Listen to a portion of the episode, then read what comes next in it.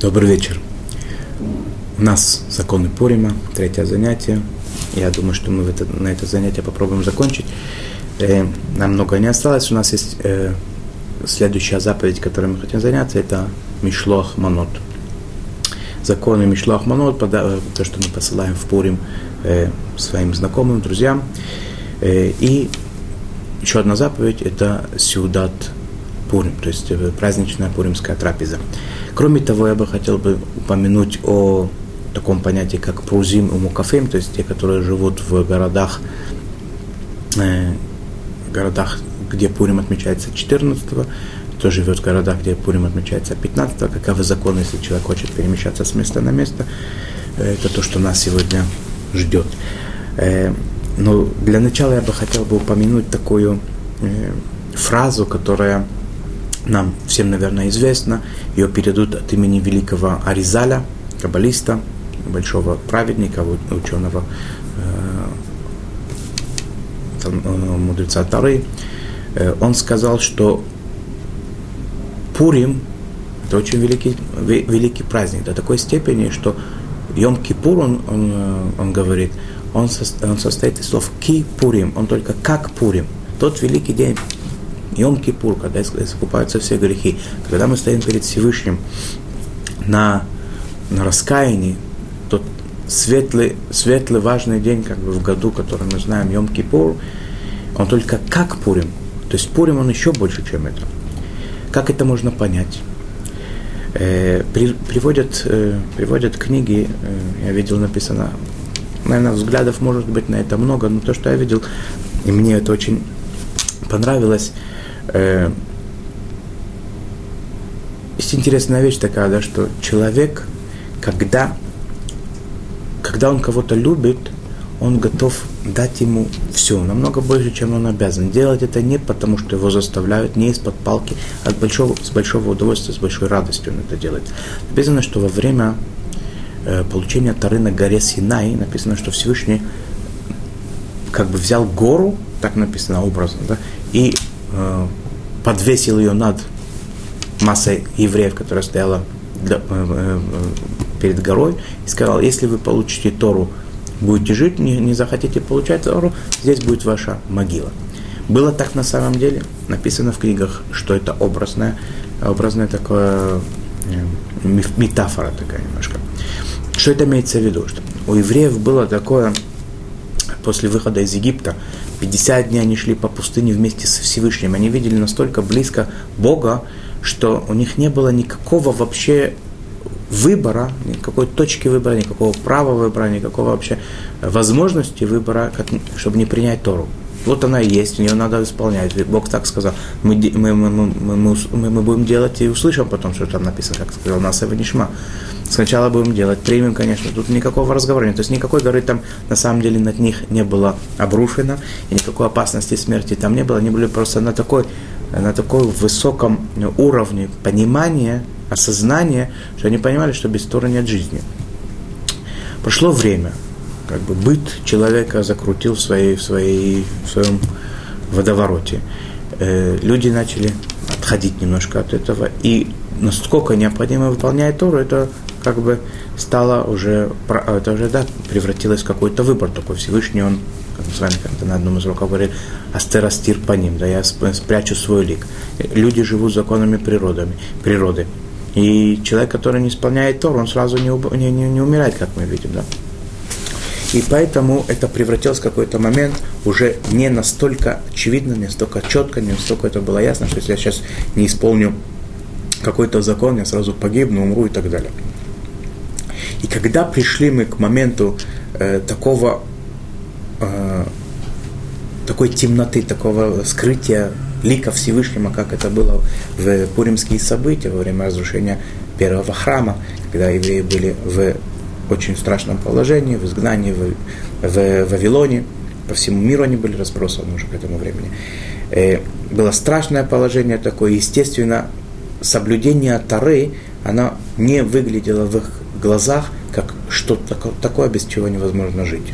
И тем не менее, когда вот в этот момент, именно когда вот такое положение, люди возвращаются к Таре, и принимают ее сознательно, желательно, со всем желанием идут к Всевышнему, возвращаются к Всевышнему, делают раскаяние и хотят выполнять, исполнять все слова Торы до мельчайших подробностей с, э, с желания, как написано в Талмуде, Адру кибло бы имя Хашвирош, они вернулись и приняли на себя Тору с любви, от любви, по любви, по желанию. Это тот момент, когда это называется любовь, это называется желание, когда человек это делает не из-под палки, не потому что невозможно по-другому, он знает, может быть, что невозможно по-другому, но делает это не поэтому, не делает, потому что он любит Творца, который ему дал все. И тогда Творец обратил к ним лик свой и спас их в этот тяжелый, тяжелый момент. И все эти чудеса, которые происходили там, если мы проследим весь ход событий с начала до конца, было просто все потрясающе, не, невероятно, как это было здорово. Да? Э, кстати, э, Талмуд спрашивает, откуда мы знаем, есть ли в Торе, в Торе намек на Гамана. И одна из вариантов, которые Тара, когда Талмуд нам говорит, это в Торе написано про первого человека Адама Ришона, когда он э, сорвал те плоды запретные из древа, написано Хаминаец, с этого дерева. А вот же с этого дерева. Какая связь с дерева к Аману? На самом деле это очень просто, да, что когда первый человек, он хотел служить Всевышнему не потому, что у него было ему очень просто было. Все, что хорошо, это было реально. Все, что запрещено, плохо и так далее, это была какая-то дымка такая непонятная. Но практически не было возможности выбирать. И в тот момент, когда эти плоды вошли в его чрева, так скажем, да, когда они были съедены, эти плоды, как образом тоже, образно это все, да, естественно, надо понимать, э, то в этот момент как бы зло вошло в него, и у него внутри него стало такое право выбора, так нам говорит Репхайм Воложинер, да, из э, Роши Шива, э, Ишивы Воложина, Репхайм, в Нефишахайм он пишет тогда, что в, в тот момент, когда он вкусил эти э, плоды запретного древа, э, в нем стала борьба, э, противоборство зла, злого э, начала и хорошего, доброго и, и дурного, и в этом как бы такая настоящая Э, работа и борьба заключается э, человека, когда ему тяжело, то, что так, так считал Адам Аришон, поэтому он как бы согрешил с хорошими такими побуждениями. Этого делать нельзя было. Если Бог сказал не делай, значит не делай. Но что его к этому привело? Это любовь к Всевышнему, чтобы он служил ему, чтобы было тяжело, и чтобы он от любви выбирал добро. Не потому, что это ему легко, и не потому, что он видит в этом такую необходимость. Так может быть это и в этом намек такой Амин Нагец, что в принципе то, что Аман э, во время Амана с его постановлением, которое, которое, которое вели евреев к тому, чтобы они отчаялись, которые оставили, оставили свою э, э принадлежность народу, оставили Тару, тем не менее они вернулись к этому благодаря Аману, не вопреки, не, не, не, не, не оставили э, свое, не оставили Тору, не оставили свои обычаи, вернулись опять к себе, благодаря Аману и, и вопреки всего тому, что он пытался сделать. Э, наверное, может быть, это так объяснить эту связь тоже возможно. Итак, мы продолжаем. У нас э, тема, следующая тема, следующая заповедь дня, это Мишлох Манот. Э, радостное такое событие. Есть два, два э, Э, два объяснения, почему эту заповедь надо делать. Первое, это либо для того, чтобы э, увеличилась любовь, радость и э, дружба между людьми. Второе, это для того, чтобы у человека, у твоего ближнего была возможность провести пуримскую трапезу. Э, мы стараемся, поэтому иногда могут быть э, э в разных вариантах, может быть, одно ты выполняешь, другое нет, поэтому я сказал эти оба, оба причины, они должны оба, оба, оба, оба этих объяснения соблюдаться всегда. И поэтому те законы, которые я сейчас буду говорить, они, мы посмотрим, что они оба преследуют эти обе цели. Итак, мы посылаем одному человеку достаточно, минимум, можно больше, да, но мы, мы как минимум одному человеку необходимо послать два, две порции. Эти две порции должны быть двух разных видов либо еды, либо напитков, либо еда с напитком. Э, есть, которые говорят, что напитки желательно не послать, чтобы было два, два вида еды как минимум, но э, обычаи еврейского народа мы видим, что посылают соки, посылают э, вино, нормально. Трапеза должна быть такого состава и такого количества, чтобы человеку, в принципе, это было по его почету, по его важности довольно нормальный такой подарок. Если человек поставит важному или богатому человеку какие-нибудь э, не очень э, значимые какие-то подарки, то он заповедь не выполняет. Должно быть все идти в соответствии с человеком, тот, кто получает это.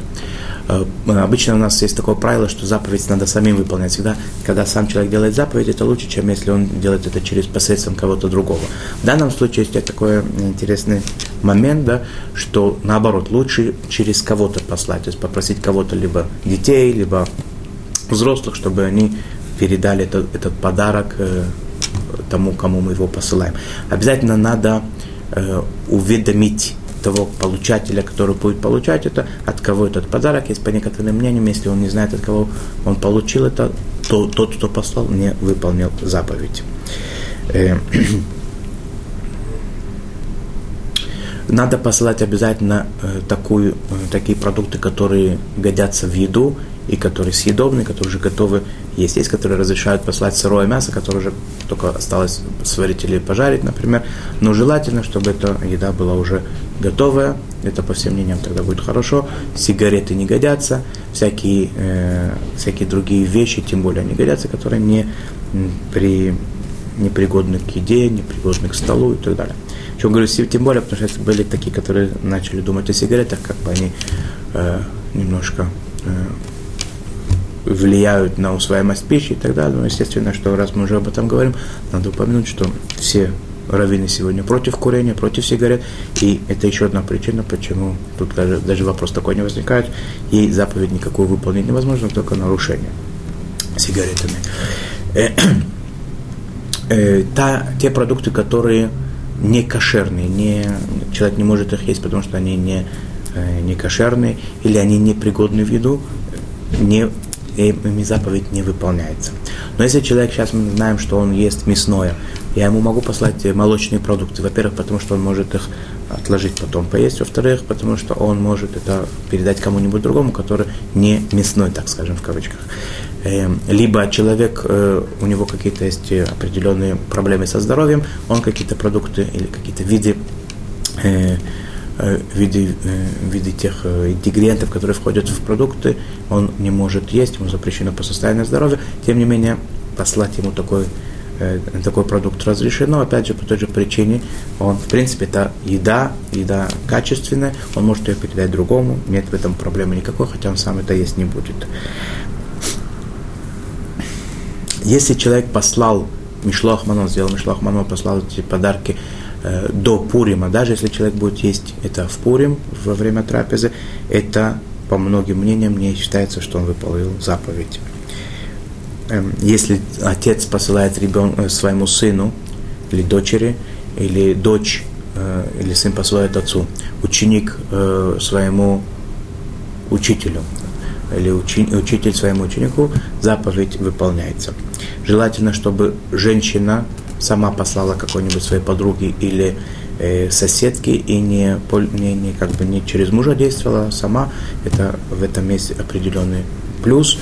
Э, дети э, с 13 лет обязаны посылать сами, а как любая другая заповедь, э, младше 13 лет желательно их воспитывать, приучать к этому. Даже маленькие дети, мы видим в Пурим, идут, идут разносят э, подарки своим друзьям, соседям, соседским детям.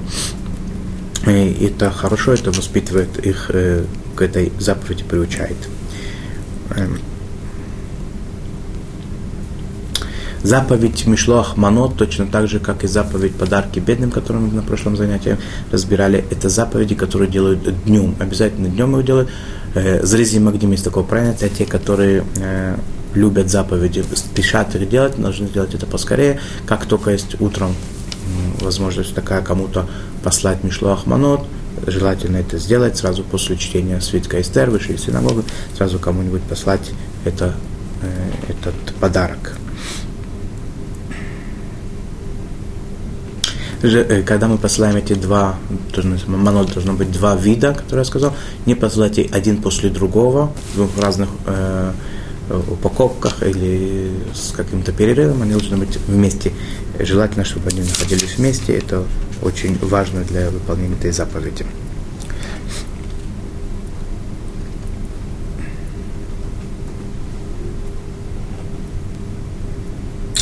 Это, я думаю, что в общих чертах то, что касается Мишлохманот, и можно продолжить дальше, начать э, тему, которая называется Сиудат Пурим. Трапеза, пуримская праздничная трапеза. Э, пуримская трапеза, она происходит днем, хотя и вечером, вечером э, Лель Пурим, то, что называется вечером Пурим, когда Пурим начался, тоже после, когда возвращается с синагоги, после чтения свитка Эстер, есть положительный момент сделать трапезу более э, важную, чем обычно, чем обычно будничная трапеза, может быть, немножко воспользоваться горячительными напитками, вином и так далее. Э, э, а главное, чтобы была радость и веселье в доме. Основная, основная заповедь пуримской трапезы – это днем принято делать минху, устраивать минху пуримскую как можно раньше, чтобы чтобы сама трапеза происходила именно днем пуримских, а не, пуримским днем, а не ночью, потому что ночью тоже следующий день начинается. В этой трапезе, это праздничная трапеза, ее надо постараться выполнить со всеми правилами, то есть э, сделать омовение рук, благословить на хлеб, есть в этой трапезе хлеб, э, мясо, желательно мясо э, коровье, бычье, то, что это, это как бы считается мясо по всем мнениям, э, пьют вино в этой трапезе. Есть такие, которые считают, что надо, раввины, да, я имею в виду, э, выпить так, чтобы человек был пьян и не, не, не разбирал между фразой «благословен э, Мардыхай» и «проклят Аман», не разбирал между степенью чуда, тем, что Мардыхай благословен стал то есть евреи выжили, и Аман был повешен, чтобы это два чуда они слепались в одно целое, из которых говорят, что это связано с гематриями, то есть числовым значением Барух, Аман, э, Барух Мардыха и Арух Аман, они одинаковое числовое значение у них. И чтобы человек до такой степени был уже не трезв, что он не мог, не мог бы разбирать эти гематрии, не мог бы разбирать, э, о чем мы ему говорим.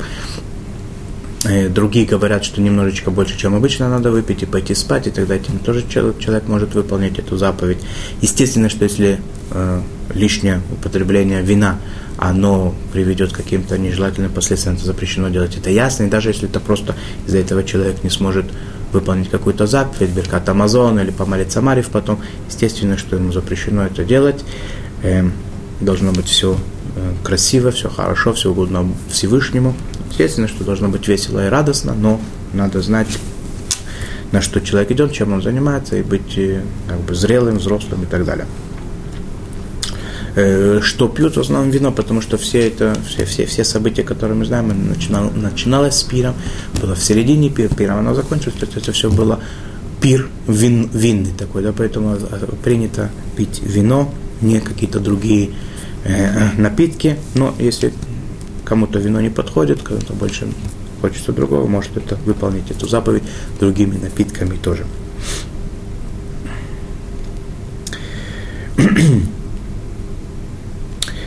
Э, если отец или мать попросили ребенка своего, чтобы, ну, имеется даже, даже взрослого ребенка, чтобы он не, не выпивал в Пурим, то он должен послушать родителей, поскольку существует такое мнение, что не можно заповедь без этого тоже выполнить.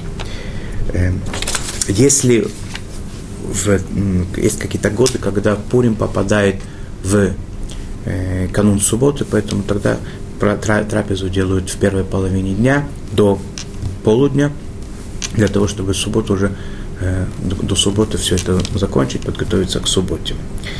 Это в общих чертах то, то, то, что касается трапезы, а так надо, конечно, чтобы она была веселая, радостная, чтобы там были еда, насколько человек может себе это позволить, чтобы это было богато, красиво, вкусно и так далее.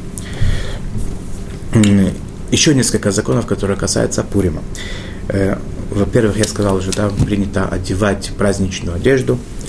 В Пурим говорят в молитве и в э, благословении после еды вставку специальную Аля Нисим, чудеса, которые дал, в, те чудеса, которые были во время Мардаха и Эстер, чтобы они были и у нас тоже, чтобы было у нас все хорошо.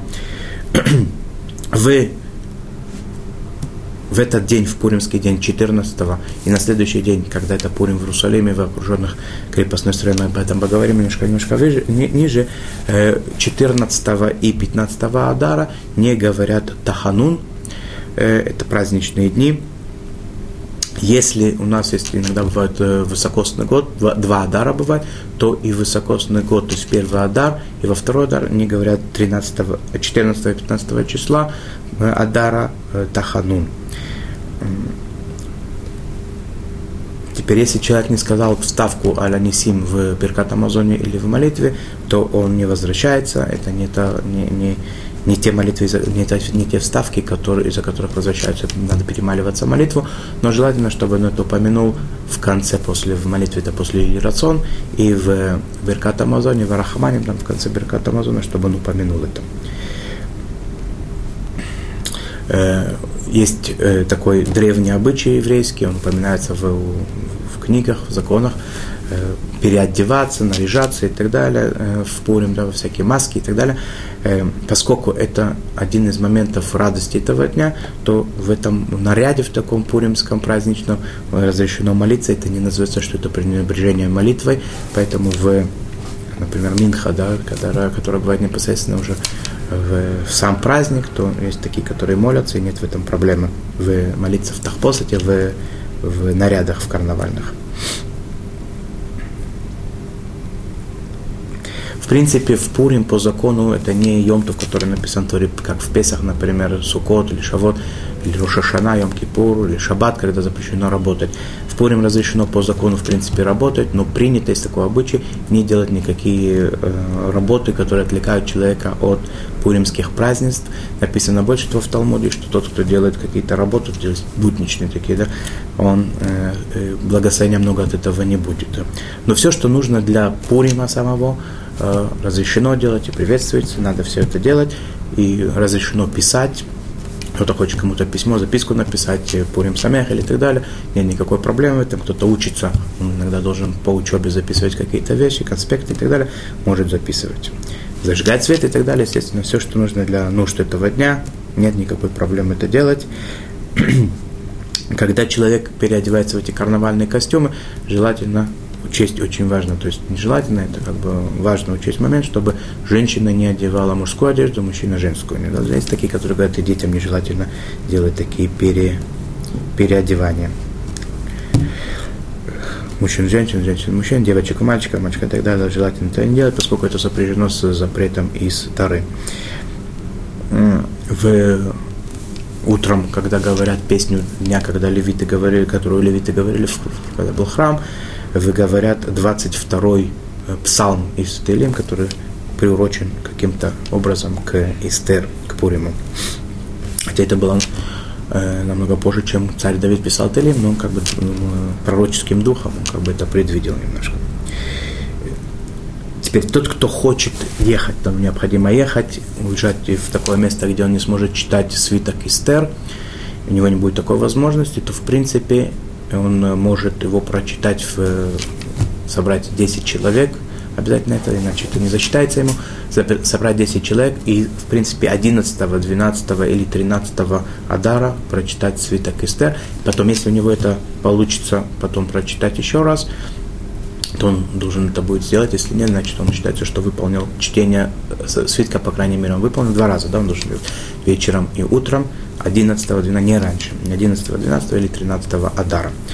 Э, другие заповеди заранее выполнить невозможно, поэтому Мишлох Манот, э, э, Матанот Ливьоним и Сиуду и трапеза Пуримская, они должны быть выполнены вовремя.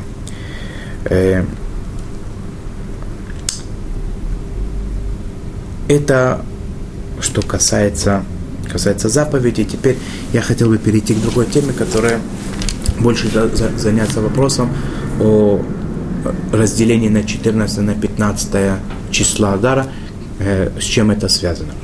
Во время пуримских событий, в принципе, война происходила 13 Адара во, всем, во всех государствах, во всех странах, во всех городах. 13 Адара была война, 14 Адара был пир э, радостный. А в Шушане, то есть в столичном городе Шушан, продолжалась, э, продолжалась война еще один день дополнительный, и пир устроили 15-го, 15 Адар.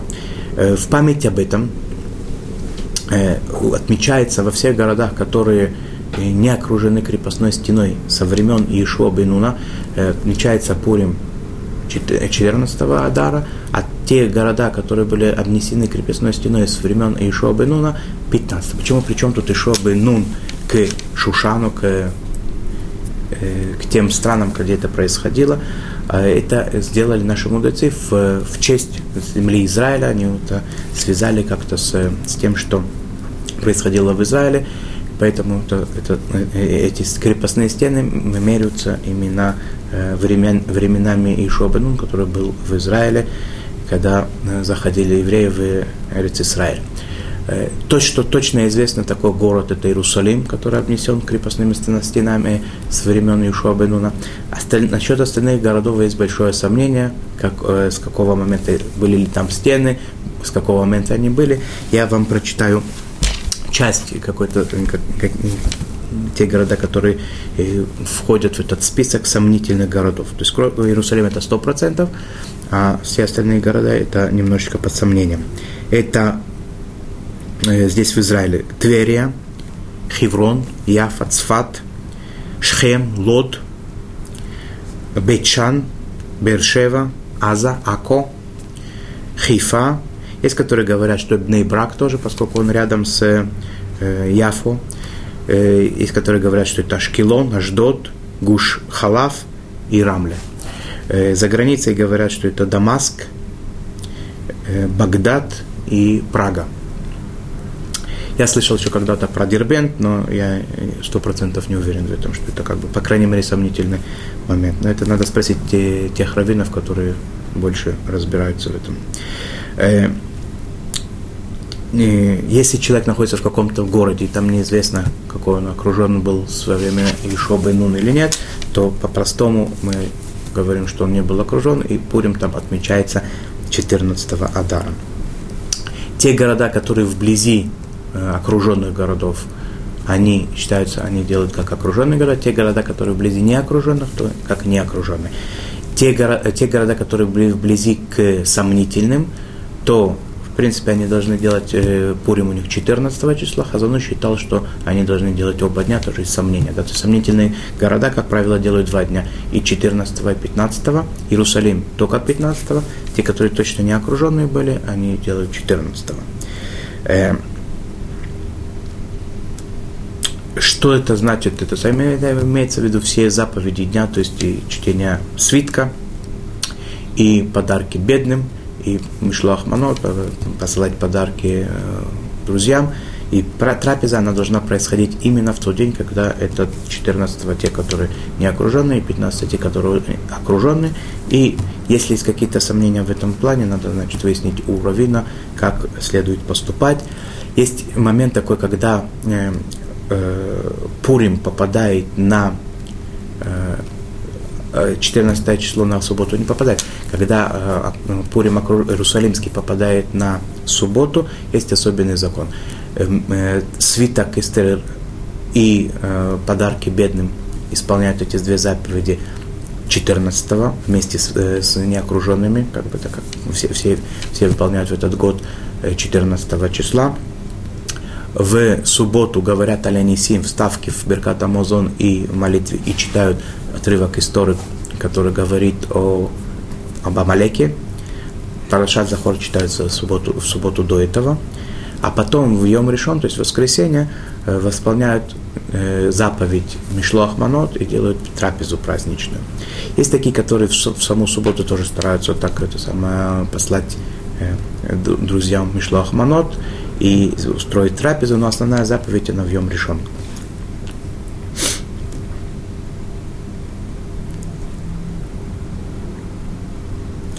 Э, почему не читают свиток в саму субботу, хотя, хотя в принципе, это как бы сам Пурим он субботу, потому что есть такое э, опасение, что человек может этот свиток для того, чтобы э, проверить, посмотреть, научиться э, вынести на улицу и пронести, пронести какой-то э, какой-то расстояние в общественной территории, что в субботу делать запрещено, поэтому мудрецы очень давно уже запретили читать свиток в субботу, точно так же, как мы знаем, не трубят в субботу в шафар и не делают э, э, заповедь лула в субботу из-за этой же причины. Поэтому свиток читается заранее. Почему э, Мишлох Манот и, и трапезу праздничную не делают заранее, потому что их время еще не пришло. Почему свиток читают раньше? Потому что про свиток написано, что его можно опережать. Так написано, написано э, лоявор. Позже нельзя, но раньше можно. И хотелось бы еще, конечно, упомянуть о ситуациях, которые могут случиться, когда человек, который живет в окруженном городе, да, в Иерусалиме, хочет э, поехать на какой-то короткий срок в неокруженный город или наоборот, э, но к сожалению, мы сегодня уже не сможем этим заняться. Каждый, если кому, это будет актуально, должен это выяснить, потому что там могут быть э, разные законы, Э, как себя вести, когда эту заповедь выполнять. В заключение только хочу упомянуть э, интересный, э, интересный вопрос такой, который я видел, написано в, в, в свитке, написано в свитке Истер, написано, и было у евреев, когда, когда произошла победа, когда был этот пир, когда была всеобщая радость, написано, и было у евреев, Лаидим Айта, Ара Симха, свет и радость, Сасон Вейка, веселье и важность такая. Да? И говорят наши мудрецы, они трактуют эти слова, говорят, что ора это Тора, ора, то, что написано свет, это Тора, свет Торы, э, симха это праздничный праздник Йомтов, праздник, еврейский праздник, э, сасон это обрезание, икар это тфилин. Э, важность это, это тфилин. И спрашивается вопрос, почему это, если это имеется в виду, там, почему это не написать прямым текстом, у, тара, у евреев была тара, и праздник, и обрезание, и тфилин. Ответ, который я слышал, который очень красивый, что в принципе Тара была у евреев всегда, и обрезание они делали всегда, и тфилин они э, накладывали, и праздники они соблюдали еврейские. Но в этот момент они настолько они были близки к Всевышнему, настолько видели это проведение Творца, как он их, как он их э, спасает, как им помогает, как он вызволяет из самых э, страшных бед на, из темноты на свет, что это Тара, которая Тара, она превратилась в свет настоящий. Э, праздник, он превратился в истинную радость в обрезание, это было не просто процесс обрезания как такого, а веселье, которому нет э, границ, а то важность, то величие, которое как бы человек в обычной ситуации, что это может быть, это как бы выпятить себя немножко, да, показать, кто я такой. Для них это был тфилин. Вот это э, настолько это была близость Творца, настолько была радость от присутствия Творца, от близости с Ним высока, что эти все вещи, они приняли свое достойное место, истинное место в жизни человека. И евреи это почувствовали э, очень воочию, очень, э, очень сильно, очень э, по-настоящему. И на этом мы закончим, наверное, эту серию уроков, серию занятий, бесед э, о законах Пурима. Я пожелаю всем нам, чтобы у нас было много света, много радости, веселья и важности. И тары, и праздников, и обрезаний, чтобы мы все долго накладывали тфилин и были радостны, счастливы и веселы. Всего хорошего. До новых встреч.